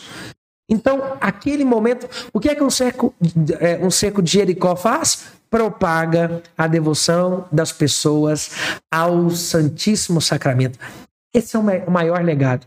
É uma das formas de orar. Agora eu estou em Monte Carmelo. Chego numa realidade um pouco diferente da realidade de patrocínio sabedor de que essa consciência ainda se faz presente do Deus mágica, do Deus laboratório, do Deus é, é, fábrica. Então, e, e, e sendo um arauto da devoção a São José, e chegando naquela igreja imensa, imensa, porque é uma igreja maravilhosa, muito grande, ah, tá. O Dudu tá lembrando ali, já foi resolvido as goteiras lá? Claro, claro, gente. Mas tem que chover na casa de Deus. Chuva de graça, pedimos a. As graças são tantas que transbordou, Dudu, né? Você já doou pra gente arrumar o telhado lá da igreja? Aí, Dudu, só. O Deus é teto, né? Transbordou até o teto da igreja. Então, eu vi um povo muito orante, mas que por conta da pandemia ainda não retornaram para a igreja. Preciso chamar esse povo de novo. Aonde estão? Porque tem muita gente utilizando ainda as muletas da pandemia para justificar a ausência na casa de Deus. Já está indo para os botecos, está indo para os forró, está indo para os shows, está indo para os churrasquinhos. Mas aí Mas na hora de não, encontrar... na igreja não, não, na igreja pode. não, porque a pandemia, muleta, e muleta, quando o pé tá bom, vicia, estraga o seu jeito de andar. Entendem? Então, assim, como é que eu vou trazer esse povo para a igreja? Aí, o meu encantamento, a senhora muito querida, na fachada da igreja tem um São José descascando um toco. Lá em Monte Carmelo é engraçado. Monte Carmelo todo mundo faz promessa assim, ó, eu te pago no dia que São José acabar de descascar aquele toco ali. eu tô aprendendo, é. Já, já corta isso aí pra você E contar. quando eu olhei São José ali naquela igreja, e quando eu entrei pela primeira vez é, lá, quando eu fui visitar a paróquia, antes de ser padre, eu vi que do lado tinha Nossa Senhora do Carmo e do outro lado São José. E eu falei, e agora? Preparar um cerco de Jericó como uma excelente alternativa, mas demanda tempo. Mas tem que ser uma coisa constante, uma coisa que vai durar, uma coisa que nós vamos incentivar as pessoas. Então eu olhei para São José e falei: São José, valei-me. E de repente veio a ideia de se fazer a missa dos impossíveis. Missa dos impossíveis, não, vou me corrigir. A noite dos impossíveis. Noite Porque, eu falei, tem tanto impossível. É. O que, que é, que, que é impossível? É aquilo que eu não sei, eu não consigo fazer. Uhum. Aquilo que foge da minha capacidade. Olhei para São José que enfrentou vários impossíveis. Ó, o impossível de encontrar um lugar numa cidade cheia para a mulher da luz. O impossível de viajar com Nossa Senhora grávida, montada num jumento. Ele queria oferecer uma carruagem para ela, mas não tinha, é pobre. Depois o desafio do impossível de ir pro Egito, fugindo com o menino, sem roupa, sem nada. Da, da- do, do ódio, da inveja de Herodes. E tantos outros impossíveis, eu falei assim, vou, sexta-feira, sexta-feira. Sexta-feira à noite, Noite. em vez de ir pra qualquer lugar, né? Que é Sextou, normal. tem até uma frase assim, tem tanta gente falando, sextou com S de só você pode fazer por você aquilo que você consegue. Inventou isso agora. É, né? inventei agora. Mas não é um o Deus dos- não é o Deus dos improvisos, é o Isso. Deus do impossível. Impossível. Então eu falei, gente, vamos, vamos, vamos começar. É ousadia e alegria. E tem sido maravilhoso. Bom. Tantas graças. O padre sempre atende as confissões antes. Tantas pessoas há 30, 40, 50 anos que não se confessavam, evangélicos, pisando na igreja. Eu não quero criar uma linguagem é, mágica, mas eu quero ensinar as pessoas, e estou tentando, porque aí as homilias são sempre catequéticas, a perseverarem na oração, na intimidade, relação. Entendeu? Jesus usava, né, essas é, parábolas para encantar, para facilitar o entendimento do povo, né? Então acho que essa maneira criativa de anunciar o evangelho, ela é importante para que aproxime, é o que o senhor já fazia aqui em patrocínio, né?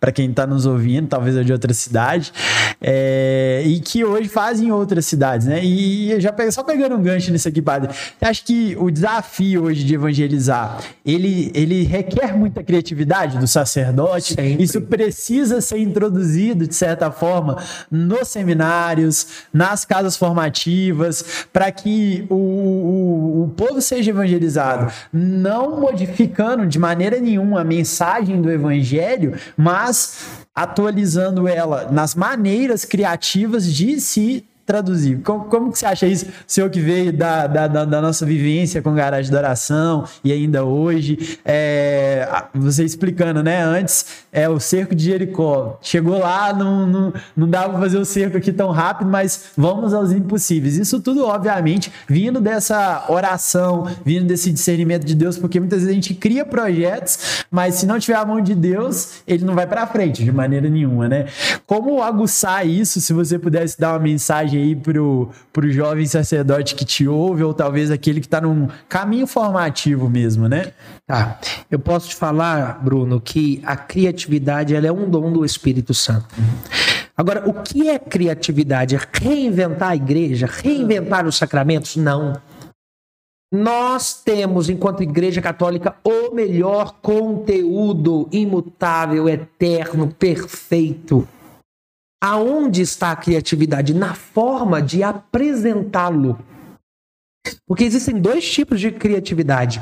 A criatividade agressiva, aquela que deturpa, por exemplo, uma, um, um dos maiores patrimônios e, e, e, e, coisas santas que é a liturgia, e a gente vê tanta aberração por aí. Interpretação maluca. É né? Jesus chegando no Santíssimo voando em cima de um drone, é padre entrando de skate dentro de igreja. Para que isso é uma criatividade agressiva e que deturpa a sacralidade da liturgia.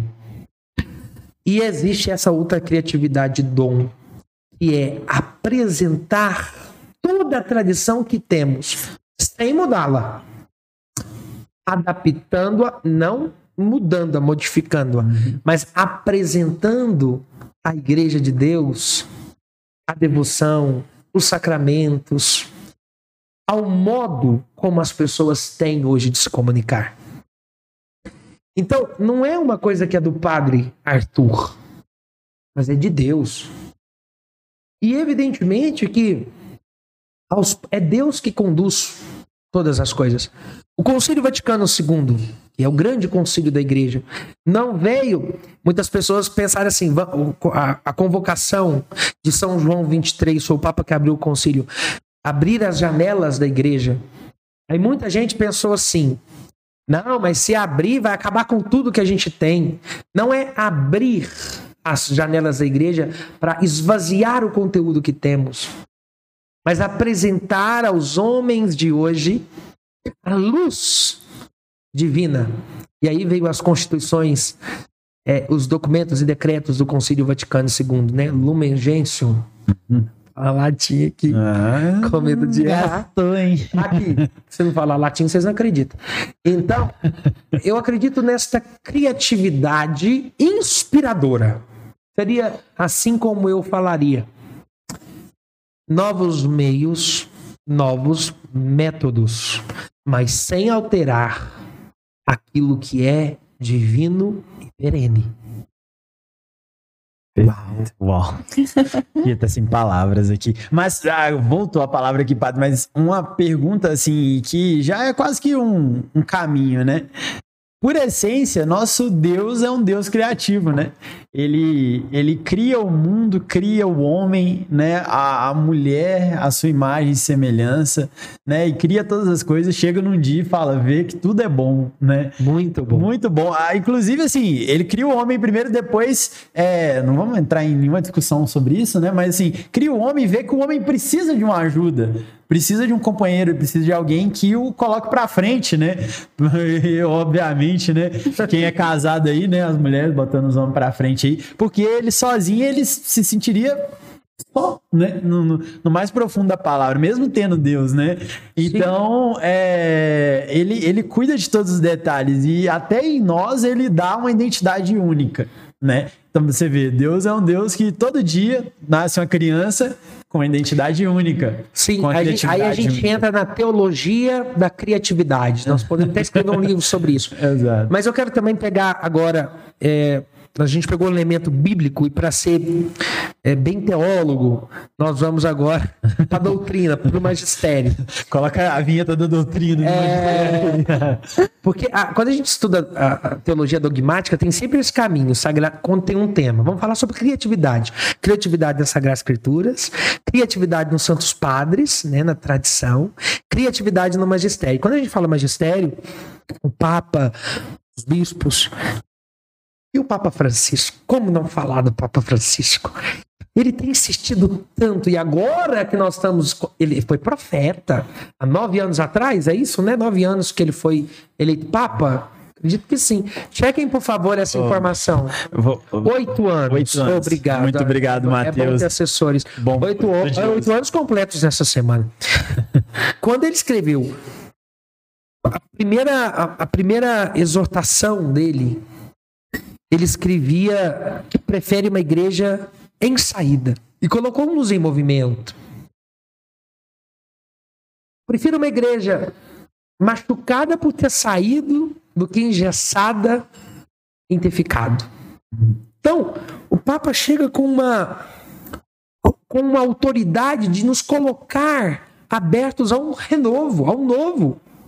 Claro que um padre tem que se preocupar com aqueles que estão dentro, mas a minha preocupação é muito com aqueles que estão fora, daqueles que não são nossos. Se eu preciso me valer do humor para isso, eu vou me valer do humor. Humor criativo e inspirador. Não precisa colocar milhões de balões e sair voando, né? Pelo amor de Deus, mais louco que o ba... Gente, não, vive- Não, mas do balão. Remixando todas as músicas do Tião. Cadê o Tião? É isso Aí, ó. mesmo. Se eu gosto bastante assim de sertanejo, depois a gente responde essa pergunta, né? Vai lá. Ele falou do Gustavo Lima. É, Gente, então chega o Papa com essa ordem: vamos sair. Aí veio a garagem da oração, que é uma igreja de saída. Aí veio é, o Garagem Cast, que é uma forma de colocar a, o conteúdo que é imutável, perene e perfeito em acessibilidade. E tantas outras formas que, pela igreja no Brasil e afora, nós temos de evangelizar. Entendem? Então é, é maravilhoso falar desse Deus criativo, Deus criador. E que Deus inspira, né? E que inspira. Porque acho que tudo que o senhor foi conectando, né? Os pontos do Cerco de Jericó, a devoção a São José, né? É. Tudo como foi se direcionando, a sua ida a Monte Carmelo, ter um São José também Agora, lá próximo de você, e- sim. são captar pequenos sinais, né? E isso é estar aberto a Deus. E precisamos falar também de Nossa Senhora Porta do Céu, né? exato. Que é a nossa patrona, matrona, Exato. junto com São José. Lembra quando nós começamos o projeto e Isso. que eu falei, tem que ter coisa católica. Você vai pensar que nós né, somos um grupo evangélico. Com certeza. Aqui vem um elogio aos evangélicos. Ó, parabéns, gente. Como vocês evangelizam através da música. Exato. Quanto investem nesta questão musical. Desses outros grupos que não têm medo de sair para uma praça e visitar uma obra social ou fazer uma obra social em si. Isso é lindo, isso é maravilhoso. Aprendemos e nos inspiramos, sim, dos nossos irmãos evangélicos. E a música da Maria Porta do Céu veio com a pandemia, Veio né? com a pandemia. Então, lembra uma vez que a gente arrumou cesta básica na Kombi para levar lá no bairro periférico da cidade? E aí o pessoal nos reconheceu. Assim, Vocês são de qual igreja? Vocês são da igreja do bairro? Nos remetendo a uma ideia evangélica. Eu fiquei muito feliz aquele dia, porque eu falei, meu Deus, nós estamos conseguindo evangelizar pegando o que é de melhor, o que é de bom. Sabe, esses ri- rivalidades quando a gente quer anunciar Deus, isso não pode existir. E lembra que eu falei, gente, mas isso me deixou em alerta. Nós temos que ter elementos católicos. Porque a equipe de fusão chegava na casa da pessoa para visitar e eu falei assim: vamos arrumar Nossa Senhora. Nossa Senhora do Silêncio. É, a gente arrumou Nossa Senhora do Silêncio. É, Até brinquei. é. Aí o povo começou a zoar. Essa Nossa Senhora da Garagem? É a Nossa Senhora da Garagem? Que, que tem? Nós estamos rezando com ela na garagem, mas claro que não, não estou criando um novo nome a Nossa Senhora, longe de nós isso. Mas assim, te leva bem rezar. Nossa Senhora da Garagem é a Nossa Senhora do Silêncio. Depois a gente, para se valer do nosso, da nossa hashtag, né? É. Maria, é, como é que é? Daqui para o céu. Aí veio Maria Porta do Céu e a gente conhecendo mais essa devoção. Veio a música Maria Porta do Céu, Exato. né? Que foi uma inspiração na pandemia. Veio ao terço a Maria Porta do Céu. Então, assim, caminhos evangelizadores. Todos eles levam ao mesmo lugar, né? E, e essa essa questão até mesmo de, de religiões, de características, né? É algo que nós mesmos temos que quebrar um pouco, né? É, porque, é, sim, a gente tem que ser uma igreja acessível, como o, o próprio padre falou, né? É, nós temos um chamado feito pelo Papa, né? Na sua, na sua, no seu caminho, no início do seu caminho, à frente da igreja, é, na sucessão, que é nos encontrarmos com os irmãos de fora, que é, é, evangelizar de uma maneira diferente. Isso não pode ser apropriado de alguma é, religião específica ou não, né? É, nós temos que ter essa ideia que a nossa igreja, desde os primórdios, né, é uma igreja missionária, que vai ao encontro do irmão, que se conecta com as pessoas. É, hoje a gente, principalmente, vive num país onde as missões transformaram a realidade do nosso país, né? Então, e ainda hoje, né? A igreja, eu ouvi de um padre, né? Um dia, o padre Luiz Antônio, mandar um abraço para ele, né? É, mandar também é, as nossas energias positivas para ele, as nossas orações, né? Porque a mãe dele tá no hospital. É, até nós convidamos ele e ele falou uma frase muito bonita um dia na missa na igreja Senhora de Fátima, que é a seguinte: que se retirasse todas as missões, né, católicas de- dos países, principalmente como África, as Américas, Com em alguns certeza. lugares, Que seria, o, né? o mundo estaria numa, numa desordem ainda maior, numa decadência ainda maior. A Igreja Católica é a maior entidade Mantenedora católica de e, man- e mantenedora de instituição projetos de sociais. caridade, né? Maior instituição de caridade. Quantas creches, quantas escolas, Hospitais. universidades, hospitais. Né? E tudo isso é uma forma de traduzir o mandato de Nosso Senhor. Ide por todo mundo evangelizar E a todos nós os temos que ser esses defensores da nossa fé. Com né? certeza. É, não é para nós nos separarmos dos nossos irmãos que professam outra fé, mas para defender aquela fé que é, uma fé embasada e que luta há anos para que o homem conheça o coração de Deus, né? E se conecte com Deus. Agora, a garagem da oração, padre, então é uma é uma ideia evangélica? Não. Não. É, é. Evangelho no sentido de evangelização.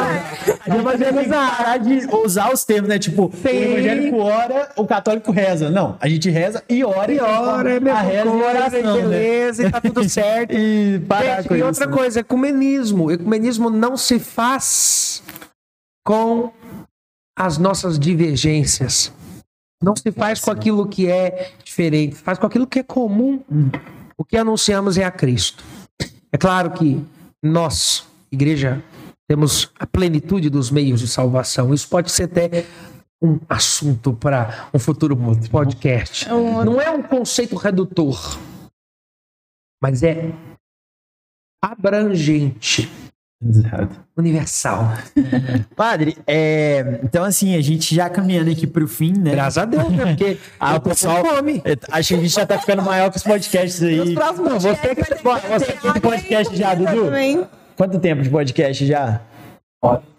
Meu Deus do Muito céu. bem, nós começamos, E né? você que tem tá muito aqui palma. conosco, muito obrigado. Você tá aqui. Agradeço a Deus que você pode de- dar pausa, ir ao banheiro, comer alguma coisa. Também que dá pra ver depois, né?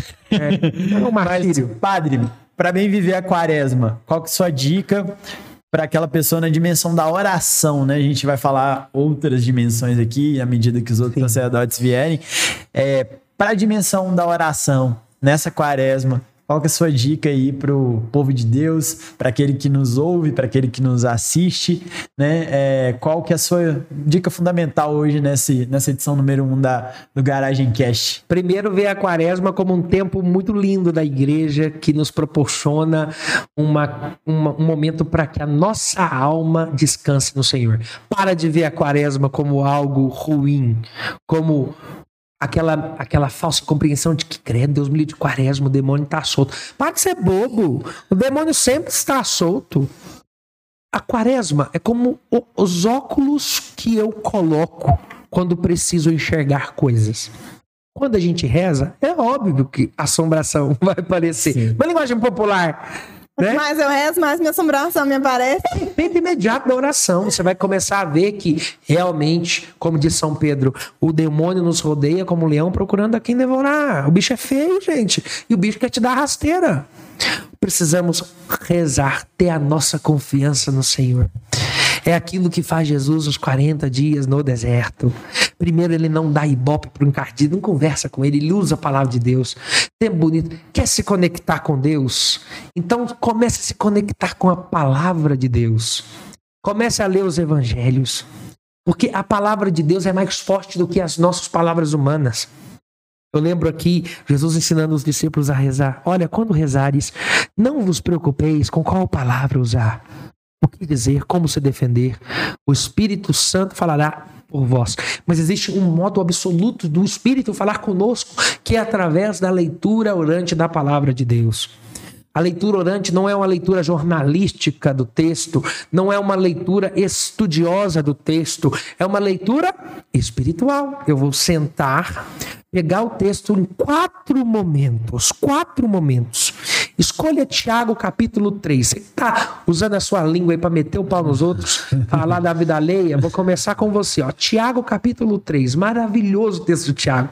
Nossa, tem dia que eu sento e aplaudo, sozinho no meu quarto. Tiago capítulo 3, leia todo o capítulo, é pequeno, dá tempo em momento de oração. Peça ao Espírito Santo, faça primeiro uma leitura sequencial corrida do texto. Já abre o bloco de nota aí, ó. Depois, leia novamente o texto, agora destacando as palavras que lhe chamam a atenção. Pode, pode usar aí o azul cruzeiro, pode Opa. destacar. Depois eu vou ler novamente o texto, agora com uma pergunta. O que Deus quer falar comigo nesse texto? Através desta palavra. Abre o coração, meu irmão, porque é cada ferroada direta do coração de Deus no nosso, porque a palavra para nos ensinar, para nos corrigir. E a quarta, o quarto passo é ler novamente o texto, agora com uma outra pergunta: o que este texto me leva a conversar com Deus? Você está vendo que eu estou te ensinando um grande recurso que temos, a Bíblia servir de ponte para conversar com Deus? Então essa é a dica. Foca na palavra de Deus, foca na oração e tá tudo certo. E nós vamos direto daqui pro céu. Show de Show bola. de A bola. Bíblia é um meio de comunicação, né? É, e para se relacionar tem que conhecer, né? Então a palavra de Deus é o maior caminho aí para se para conhecer Deus e o plano dele, né, de salvação. Gostou aí do, do microfone, padre, que você vai apertar? Olha, gente, o negócio apaga, ó. E acende. É aí, show de bola. Pessoal, então, considerações finais, Cássia? Obrigada, padre, por sua presença, por compartilhar um pouco da sua história conosco, tá? Acredito que foi muito de grande valia, apesar de ficar um tempo, às vezes, um pouco extenso, né? Quase duas horas, mas o assunto é bom e a gente tem que extrair o máximo de informações possível. E agradeço a Deus também por sua vocação no meio de nós. Saiba que aprendemos muito com o Senhor e patrocínio aprendeu muito, e hoje novos, novos rebanhos têm aprendido também. E que Deus continue fortificando e conte com nossas orações. Sim. E hum, close. A, a gente tá ainda testando as câmeras, tá, pessoal? Para você, então, que nos viu, nos assistiu e está nos ouvindo, compartilhe com os amigos, com a família, com quem você conhecer por aí, que precisa entender um pouco mais sobre oração, conhecer a vida um pouco do sacerdote, né? No dia a dia, na correria, né? Na, na, na experiência com as comunidades. Nós vamos trazer na próxima semana, Padre Vitor tá aqui nesse mesmo horário. Alô, Padre, Padre Vitor. Vitão. Padre Vitão. Quarta-feira, nós, dessa semana, nós já temos um encontro marcado com José Marcelo, que é um leigo que vive e se aprofunda na oração. Então, a gente vai ver esse exemplo de fé no meio do povo. Então, toda quarta-feira, um leigo vem aqui falar um pouco da sua experiência, do seu, seu testemunho. Às segundas-feiras, os é, amigos, né? E aqui, ó, muitos, muitas mensagens, né, Dudu? Aí, ó, Gente, que maravilhoso. Olha, nós vamos poder ler as mensagens. é, lá, o pessoal mandando mensagem mensagens, a Tânia lá rindo do padre, né? A galera toda assistindo. A Merilene tá feliz com o Padre Arthur falando de Monte Carmelo, diz que É seus olhos aí. brilham. A brilha mesmo, gente. Estão amando. o Monte Gostou da- do Carmelo. presente dado pelo bispo? Tá Com feliz? certeza, missão, missão dada, tentarei executar da melhor maneira, mas olha, Monte Carmelo sempre ocupou um lugar no meu coração. né? Acredito que minha mãe, a origem materna é toda de lá, estou descobrindo os meus, as minhas raízes e estou muito feliz lá em terras carmelitanas. É isso aí. O pessoal de patrocínio também tá com saudade do senhor nas rádios, ensinando pela manhã. Olha, mas eh, entendam que